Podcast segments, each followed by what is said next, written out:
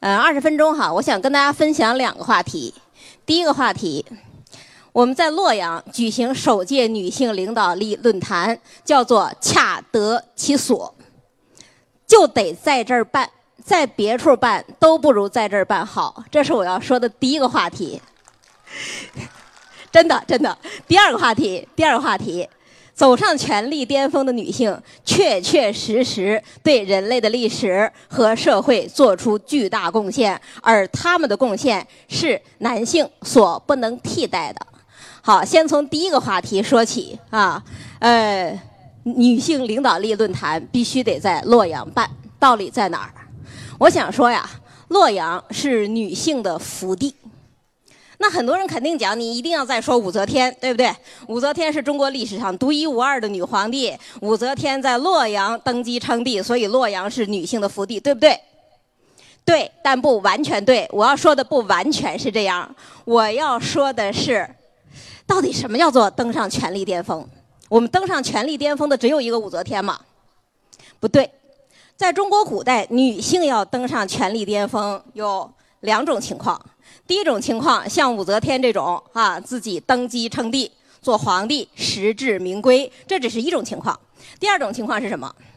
第二种情况叫做太后临朝，或者按照唐朝以后的做法叫做垂帘听政。什么意思？有一个小皇帝在前台，但是他不做事、不管事，而他的母亲或者他的祖母在幕后管全部的事情。那个叫做有实而无名，这样的女性仍然是在权力的巅峰，对不对？她不在名分的巅峰，但她仍然在权力的巅峰。如果把这两个情况都考虑进去的话，我们再说洛阳是女性的福地，那就太厉害了。厉害在哪儿？中国古代啊，女性走上权力巅峰，其实有三次高潮。第一次高潮什么时候？第一次高潮在东汉。东汉一共十三代皇帝，其中女主临朝是六位，什么概念？东汉差不多一半的时间在女主的统治之下。第二个女性这个走上权力巅峰的高峰，哈，呃，当然是在唐朝，确切的说是在武周，啊，武则天成为中国历史上独一无二的女皇帝。第三次女性走上权力巅峰是在什么时候？是在两宋，很多人不知道这个事情。两宋时期一共是二十二位皇帝，其中太后临朝或者叫垂帘听政多少位？九位，小一半的时间在女性统治之下。那好，如果要是单说北宋的话，那是十二位皇帝，有三位女主临朝，占四分之一的比例，不小。为什么我单说北宋？因为我要讲和洛阳的关系。第一次高峰，东汉的时候，中国定都在哪儿？洛阳。第二次武周的时候，定都在哪儿？洛阳。那时候叫神都。第三次两宋，我们把南宋拿掉，南宋是个小朝廷，偏安江南。我们说北宋，北宋定都在哪儿？汴梁，现在的开封。但是洛阳是北宋的西京。是陪都，仍然是都城，什么概念？三次女性走上领导权力的高峰，她们领导的地方、领导的中心，都在我们的脚下，都在洛阳城。所以，洛阳是不是女性领导力的福地？当然是。所以，在这儿召开女性领导力论坛，对不对？当然对。那，那我想问大家，有没有想过为什么？为什么洛阳就成为呃女性的福地，而不是比方说西安啊，或者是南京，或者是北京？为什么不是这样？呃，我猜大家肯定知道一句话，叫做“关西出将，关东出相”，啊，陕西的黄土埋皇上，对不对？道理是什么？为什么这样说？西边的人比较尚武，我们洛阳呢？我们洛阳在关东，我们是比较尚文的。我们比较文明，我们是一个文质彬彬的所在。好，那你就看这个王朝，如果这个王朝以武功见长的话，那恐怕他定都不可能选在洛阳。那如果说这个王朝是以文治见长的话，那么他就有可能在洛阳扎下根来。女性跟武功更亲近，还是跟文化更亲近？女性当然跟文化更亲近，所以一个定都洛阳的时代，就可能是一个更文明的时代，也可能是一个更女性的时代。那如果这样说的话，未来好不好？未来对女性是不是更亲善？当然是。因为未来一定是一个更文明的时代，不仅洛阳文质彬彬，其他地方也会更加文质彬彬起来。这是我要说的第一件事儿啊，在洛阳办这个论坛啊，恰得其所。嗯，第二个事情，女性呃走上权力巅峰之后，对历史有非常独特的贡献，是男性不可取代的。我怎么来讲这个话题？我想跟大家分享四个词。第一个词叫做视角，第二个词叫做意志，第三个词叫文治，第四个词叫榜样。我怎么说这几个词？第一个哈，我们先说视角。女性走上权力巅峰，或者女性成为领袖，她会有一些非常独特的视角。独特在哪里？一般男性看到的是什么？感男性看到的是普遍性，是一个大众层面的话题；女性看到的什么？女性看到的很可能是异端，是少数派，或者是小人物。啊，为什么？因为在领导层中，女性本来就是异端，就是少数派，就是小人物。举例子，武则天那个时候啊，她的丈夫唐高宗看到的是什么？他看到的统治层应该是由关陇贵族缔造起来的。关中的那些大汉，那些文武兼资那些家伙，他们成为统治者，他认为是最合适的，因为他周围的人，他舅舅是这个样子，啊，他的兄弟是这个样子，他的文武大臣都是这个样子，所以他觉得理所当然。那好，武则天的前任丈夫，后来他的算他公公哈，唐朝最伟大的政治家之一唐太宗，他认为什么人应该站到领导层？跟他儿子其实没有区别，他也认为关陇贵族应该在领导层。道理在哪儿？他的家庭是这个样子的，他的哥们儿是这个样子的，他的文武大臣还是这个样子的，所以他看到的就是普遍性的问题。他觉得这样没有问题，但是武则天觉得有问题。武则天看到什么？武则天看到除了那些关陇贵族之外，这个世界还有其他人呢。比方说，还有我们关东地区的平民精英啊，比方说还有江南地区的平民精英啊。这些平民精英都很了不起，而且都很有雄心，但是在当时的体制之下，他们就是没有办法走上一个合理的平台，因为他们不出身关中，他们不是贵族。OK，武则天觉得这不对，他觉得这些人应该有出路，怎么办？武则天不是一次一次的给这些人创造出路吗？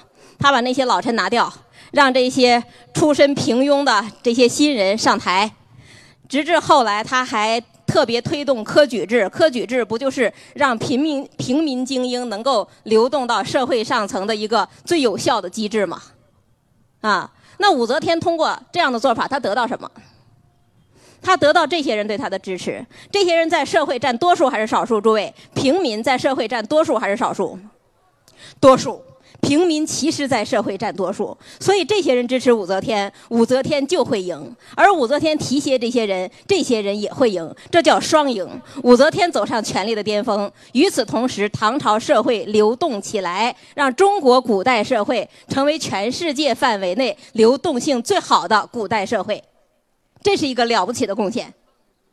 那是由武则天的独特视角决定的。如果她看不到，那么这个进步可能就会延缓很多。这是第一个问题，视角。第二个话题，我想跟大家讲意志。女性如果要当上领导人，一定比男性领导人的意志还要坚强。大家相信不相信？真的是要相信的。为什么？因为男性当领导是理所当然的，甚至他不想当领导都有可能被当上领导。比方说哈，随便举个例子，南唐后主李煜，他本来就想写写词啊，但是呢，他爸爸说不行，你是我儿子，我是皇帝，你必须当皇帝。OK，他被迫成为皇帝。那好，宋徽宗，他就想写写字，画画画，但是不行，他爸爸说我是皇帝啊，你作为嫡长子，你也得是皇帝，所以不情不愿当皇帝。但是女性不可能有这种情况，对不对？女性从来没有人期待你去当领导。甚至你当上领导之后，还有非常多的人期待你下台。是不是？一定是这个样子的。所以，女性如果真走上领导岗位的话，一定是她非常非常渴望走上领导岗位，她有非常非常强烈的意愿，就要成为领导。还拿武则天举例子，我说武则天啊了不起在哪儿？很多人都问我，为什么武则天成为独一无二的女皇帝？我说原因很多，但是有一个重要原因不可忽视，就是她特别想当皇帝。比别人都想。你看她当上皇后，一般对一个女性而言，当上皇后人生顶点了，对不对？但武则天觉得不对，啊，她要当掌权皇后。掌权皇后 OK 也很棒了，很厉害，很厉害了。但是武则天觉得还不够，她要当掌权的太后，她把儿子压在她的下面。当上掌权太后，是不是已经是中国古代女性所能达到的权力巅峰了？一般都认为是，可是武则天觉得还不对。她非得要那个名分，她非得当那个皇帝，然后她就当上了。那是不是当皇帝对于古代啊权力角逐这个角度来讲，已经是货真价实的顶点了？应该是啊。可武则天觉得还不对，她要当什么？当上皇帝之后，她要当皇帝佛。你看她的尊号，武则天的尊号是什么？他开始叫圣神皇帝，这没问题。他讲自己很棒。然后接着他换了，他叫金轮圣神皇帝。金轮是什么？转轮王。你看，他已经在用佛教来表达自己了。后来他又叫什么？叫慈氏金轮月古皇帝。慈氏是什么？慈氏是弥勒佛。他不仅仅要当皇帝，他要当佛，意味着什么？他不仅仅想要当政治领袖，他还要当精神领袖。不得了的追求，天天都在追求，永远在往上走。武则天当皇帝的时候多少岁？六十七岁，对不对？我经常跟人讲，任何人如果能够孜孜以求，一直奋斗到六十七岁，你一定会有所成。无论你奋斗的是什么，一定会有所成。因为大多数人六十七岁都退休了，可是对武则天来讲，那只是一个起点呐。她当皇帝的起点是六十七岁啊，她还要往前走，走到多少岁？走到至少八十一岁，OK。任何人有任何追求，如果你能孜孜以求，一直追求到八十一岁，我相信你一定会大有所成。真的是，这是一个超强的意志力的问题。咱们现在是这个叫做牡丹文化节哈，呃，我昨天也去看牡丹园，呃，OK，我知道还有一分钟哈。牡丹园里讲这个武则天呃去看牡丹花。呃，讲啊，明朝游上苑，火鸡报春枝啊，花须连夜发，莫待晓风吹。这事儿是不是真的？不是真的，是假的啊。但是这种意志是真的，改天换地这种意志是真的。我们今天在哪儿开会？我们在明堂开会，对不对？明堂不是武则天一个人想造，隋朝皇帝想造没造成，唐太宗想造没造成，唐高宗想造没造成，武则天想造造成了。道理在哪儿？他比别人意志都坚定。这个世界上有多少事，不就是因为啊？虽然初衷很好，但是后来三心二意，后来没有坚持下去，所以就不行了嘛。女性这种超强的力意志力，对历史有贡献。OK，第三个话题，文治。文治啊，我们刚才说了，女性出于生理原因，不可能在军事上有特别大的作为。我是说，在冷兵器时代，但是女性通常爱文化。武则天龙门赋诗夺锦袍的故事，我们洛阳朋友都知道。那是她讲业唐代的文学，讲业诗歌。其实我们刚才讲汉朝、讲宋朝都是一样的。汉朝太后好经学，所以汉朝经学昌明；宋朝太后好道学，所以宋朝道学昌明。你讲一个最简单的例子：中国古代有四大美女，大家都知道，四大才女是哪些位？第一位，班昭，什么时候人？东汉。第二位蔡文姬就是《胡笳十八坡》那个作者，蔡文姬什么时候人？东汉人。第三位上官婉儿什么时候的人？五周时代的人，对，唐朝。第四位大名鼎鼎的李清照什么时候的人？北宋人，对不对？四大才女为什么出在这四个时代？跟这个时代的统治者有关系，对不对？最后一个问题啊，我们说两句。最后一个问题，榜样，榜样的力量，榜样的力量是无穷的。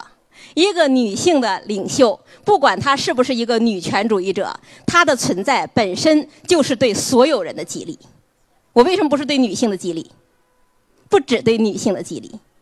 讲一个最简单的例子，一个小孩儿啊，小小男孩儿，比方说，在学校里学习很好，会不会对小女孩形成激励？不见得。那你家长就会对这个小女孩讲：“你看啊，人家为什么学习好？因为他是男孩子，他很聪明。你看你为什么学习不好？因为是你孩，你是女孩子，你比较笨。但如果一个小女孩，她是学习最好的，对两性都是激励。为什么？小男孩的爸爸妈妈都会跟他讲：你看人家一个小姑娘，人家这么优秀，你为什么不自强？那好，小女孩的父母也会跟小女孩讲：她可以优秀，你为什么不可以？”对不对？皇帝更是这个样子呀。那武则天当了皇帝之后，不是一大堆女性就开始向最高权力竞争吗？啊，比方说她的孙女安乐公主，她的女儿太平公主，她的这个女官上官婉儿，不都在竞相追逐权力吗？红妆时代是怎么来的？不就是因为榜样的力量是无穷的吗？好，所以女性她的榜样力量。也是他的领导力所能产生的社会效果之一。最后说一句话，最后说一句话，这是唐朝中期的一个诗人，叫做吕温，写给上官婉儿的。他说上官婉儿是一个了不起的人，呃，了不起在哪里？自言才艺是天真，不服丈夫胜妇人。他自己说，我的才能，我的技艺是从天上来的。是天给我的，因此我不服气任何男性声称比我强。OK，这意味着什么？才艺是女性的武器，不服，不服是女性的动力。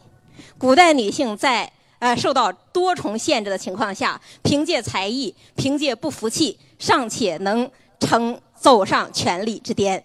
那么如今，女性加油，洛阳加油！